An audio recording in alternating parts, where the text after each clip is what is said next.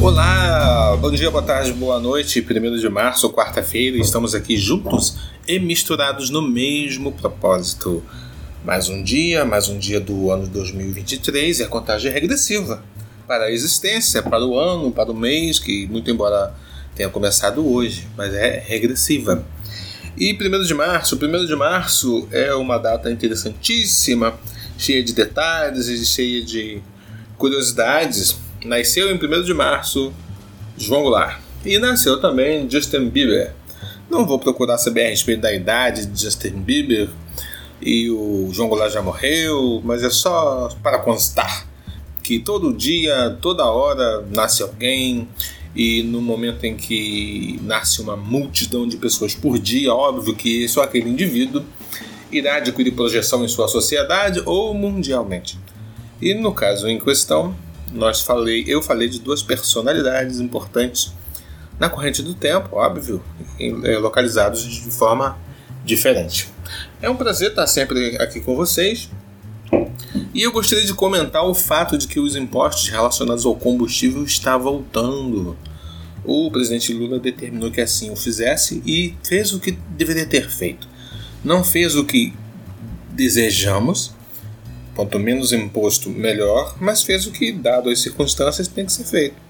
Não estou aqui querendo suprimir aqui o, o, o, prejuízo que é no bolso de todos nós, o fato do combustível estar mais caro agora de forma progressiva, mas os, os impostos que o Bolsonaro tirou para ter, para ficar melhor na foto no período da eleição, tem que voltar. Né? São impostos designados aos outros poderes, aos estados, municípios, barará, barará. E as pessoas e os governantes não podem ficar sem essa grana e o governo federal não pode assumir esse prejuízo. Essa falta de arrecadação, né, precisamente falando, é, é um prejuízo no produto final, é menos grana no bolso do administrador público, mas para a gente seria muito bom ficar sem esses impostos e ter os combustíveis menos caros. Mas não é assim, não é assim. O que aconteceu, conforme nós sabemos, porque somos pessoas bem informadas, é que o Bolsonaro ele tirou o imposto para o combustível ficar menos caro, para ele poder ficar bem na foto, conforme eu já falei. Isso é uma manobra eleitoreira dos políticos de baixíssima qualidade. Eu não estou apontando a pessoa do Jair Bolsonaro, eu estou me prendendo aos fatos que estão circunscritos ao, a esse desdobramento, que é voltar o preço com imposto. E infelizmente, mas é assim que tem que ser. E vamos pedir a Deus para que as coisas se acertem no nosso país ao ponto da, da, da pressão inflacionária, da inflação propriamente dita diminuir. Estamos percebendo que a inflação de alimento está melhor, está menos caro as coisas, tem muita coisa cara.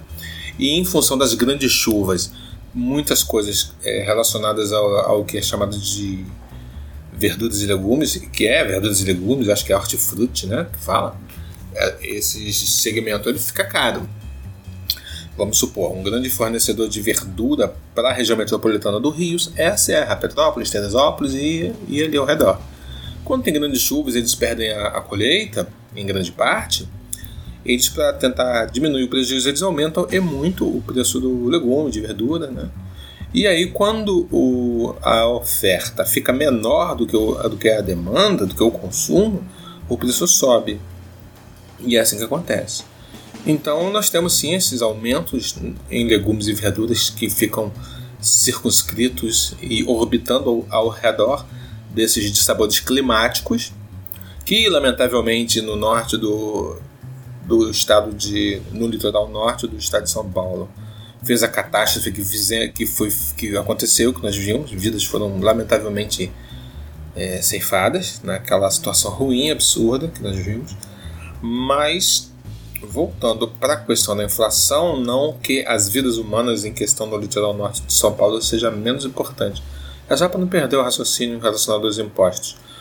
O, o, vai, a gente talvez tenha essa impressão de inflação em função de, desses impostos voltando.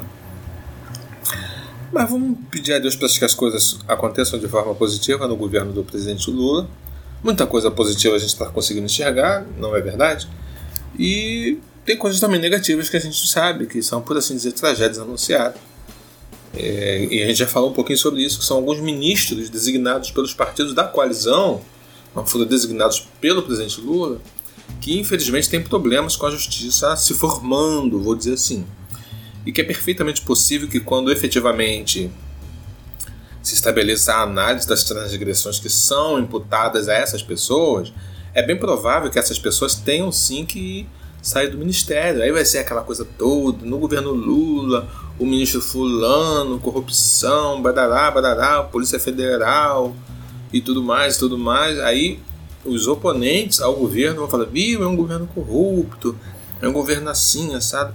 E não, não é, não é. Não, não, não é que não seja, eu não sei. E não é oriundo do Lula. Essa corrupção que já está previamente instalada e está sendo averiguada pela justiça. Essa corrupção que já está instalada na condição de ministros designados por partidos que apoiam o governo, essa grande coalizão, muitos partidos apoiam o governo do Lula, porque tem que ser assim no nosso país. Tanto é assim que o Bolsonaro se submeteu aos mandados do Centrão e tivemos sim o dissabor de ter o orçamento secreto, que foi um estupro, é, por assim dizer, né, da grana pública. Nós fomos violentados mas o governo Lula, se, se tivermos sim problema com corrupção, não é efetivamente do Lula, é sim dos políticos que são ministros ou que estão em cargos chaves do governo que foram designados pelos partidos de apoio. É uma normalidade no, na política do Brasil, isso que a gente vê, essa necessidade dessas associações e em função disso o padrão de moral pode cair, muitas vezes pode cair, muitas vezes cai, e algumas coisas desagradáveis podem surgir no governo. Eu estou falando de hoje, tá? No passado nós tivemos sim medalhões do Partido dos Trabalhadores que praticaram a corrupção, ok? E quero dizer que ninguém é tão bom que não possa praticar o mal e ninguém é tão mal que não possa praticar o bem, ok? Então, sim, nós tivemos sim a estrutura da governança do Partido dos Trabalhadores sobre a batuta do Lula, sendo ele o, o, o maestro do governo. Tivemos corrupção. José Dirceu, Palocci, Delúbio Soares e outros mais. Ok? Isso aí nós sabemos e está devidamente registrado na história. E Paradoxalmente, de forma conflitante, isso pode ser uma grande coisa para nós hoje. Porque o governo do Lula, os medalhões do Lula, do Partido dos Trabalhadores, eles não podem cometer o erro que já cometeram no passado. José Dirceu, muito embora ele trabalhe nos bastidores, ele não assume publicamente cargos. Outros homens também não, não estão publicamente inseridos no governo essas pessoas têm sim que ficar fora do governo. Infelizmente, o, a corrupção registrada no Partido dos Trabalhadores lá atrás é algo que impossibilita, se impossibilita, se tiver um pouco, um pouco de bom senso, de que a corrupção se estabeleça novamente. É como um casamento que teve uma conduta inadequada de um dos parceiros, que foi perdoado pelo outro parceiro. É óbvio que o parceiro transgressor ele tem que se esforçar muito mais do que qualquer pessoa comum para não se ver envolvido em nenhum tipo de cenário que possa questionar sua integridade moral. Porque, lamentavelmente, ele já maculou o relacionamento porque teve sim um comportamento inadequado em algum momento na história do casal. Isso é só uma ilustração simplista do que não pode acontecer com o Partido dos Trabalhadores. Ele já traiu a nação, não todo o partido, mas pessoas expressivas de projeção em cargos chaves do governo, e eles não podem deixar que aconteça de novo. O Partido dos Trabalhadores não pode e o Lula também não pode. Então, de certa forma, mesmo que sendo algo conflitante, mas o histórico com mancha é, tende a estabelecer um governo sem mancha hoje. Vamos pedir a Deus para que as coisas funcionem dessa forma. Mudando o assunto um pouco, né, deixando de falar um pouco de governo, de combustíveis, de impostos, eu quero falar rapidinho de dos caçadores, colecionadores de armas E sei lá como é que é assim. Eu chamo de CACs que eu bloqueei agora. Gente, nós vimos que infelizmente naquele problema, problemão lá da chacina do bar, do jogo de sinuca, que foi amplamente noticiado pela, pela, imprensa, o Fantástico no último domingo agora, né, que foi o último Fantástico de fevereiro de 2023, opa, participação especial do cachorro. Ele, nós vimos que sim, tinha um, um, um CAC, né, imbecil que se apresentava nas redes sociais dando tiro em latas, dando tiro em alvos e tal, e foi lá e matou todo mundo. Então nós vimos que infelizmente tem, tem existe o perfil violento, enlouquecido e bolsonarista. E, inclusive quando eu uso a palavra bolsonarista, é um segmento que está inserido no perfil comportamental. Eu não vou nem falar que o Bolsonaro está associado a isso não. Bolsonaro ele está nos Estados Unidos, até onde todos nós sabemos, ele não está insuflando ninguém. O Bolsonaro só é a personificação da prática do mal de algumas pessoas, que não são poucas pessoas, eu falo algumas, mas não são poucas, que deliberam em achar que podem estar armadas e que podem dar tiro. Nós temos sim um, uma história recente repleta de coisas semelhantes ao que aconteceu. O que aconteceu no bar lá da sinuca é uma coisa potencializada. Lamentavelmente, o cara atirou em muitas pessoas, atirou numa criança, mas não raro vimos um indivíduo bolsonarista, repito, eu retiro a palavra bolsonarista da pessoa do Bolsonaro, eu quero fazer assim, eu não quero associá-lo a crime de terceiros, mas nós sabemos que as pessoas que apreciam o comportamento do Jair Bolsonaro e, subsequentemente, tornam-se bolsonaristas, são pessoas que saem do controle. Saem do controle e deliberam em praticar o mal. São molas encolhidas, prontas para praticar o mal em um número expressivo. Foi assim naquele cara lá que tem um nome americano que eu esqueci, um personagem histórico americano que estava disposto a explodir um caminhão com combustível em Brasília. Acho que é George Washington o nome dele. Seja o cara que invadiu o, o aniversário e matou o aniversariante, que, cujo tema era o Lula. E seja outros mais, seja os invasores do, dos, palá dos palácios lá dos poderes em Brasília, dos três poderes seja velhinha, seja o cara mais jovem, seja o cara bem formado, seja o cara extremamente ignorante, seja o produtor rural, seja o dono do posto de gasolina, seja o empregado do posto de gasolina, seja quem for. Seja o, o, o, o falso evangélico, coitado, que ele nem sabe que ele é falso evangélico, mas ele é falso evangélico. Então nós vimos aí com essa liberação no governo Bolsonaro de armas, conforme aconteceu, que aflorou foi exposto para todos nós essa coisa doida da violência e da disposição de extinguir, de terminar com a vida de pessoas por motivos fúteis. Como se já não nos bastasse a violência à mulher, o assassinato à mulher. O Brasil tem esse problema, problemão, país ocidental, em que infelizmente as mulheres correm grande perigo de morte.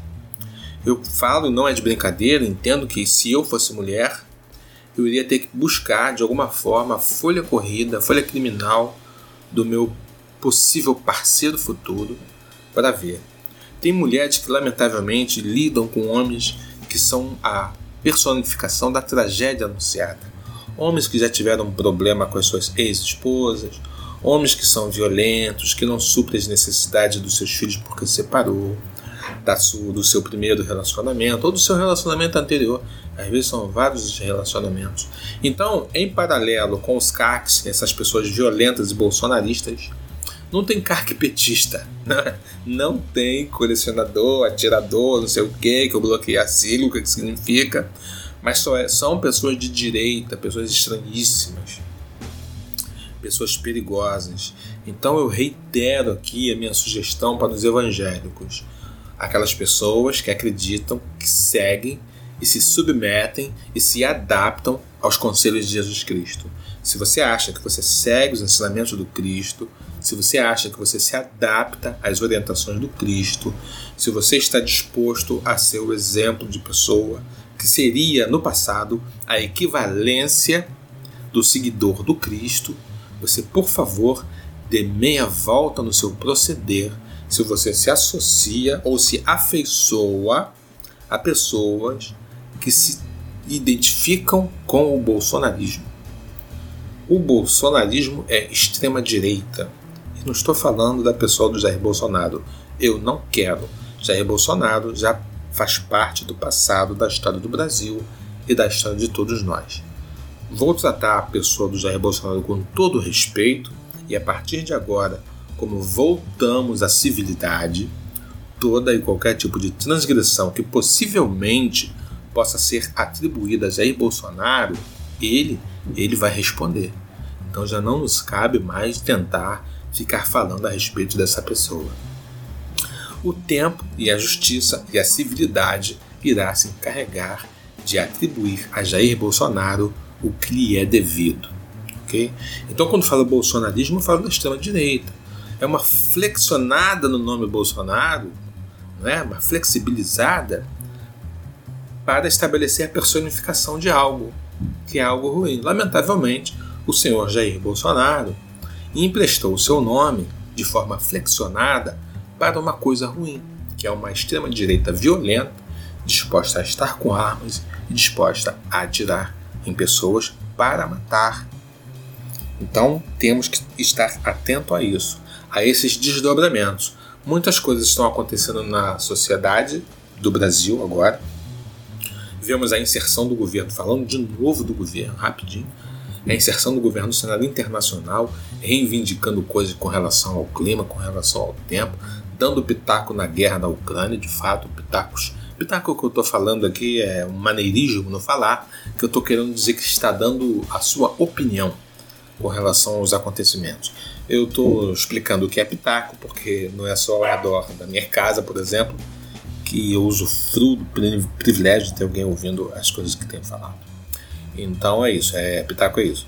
Então, gente, nós, nós mudamos, nós voltamos à civilidade e coisas positivas estão acontecendo e nós vamos aguardar e vamos sim torcer para que tudo dê certo e que as coisas fluam de forma positiva. Tá bom?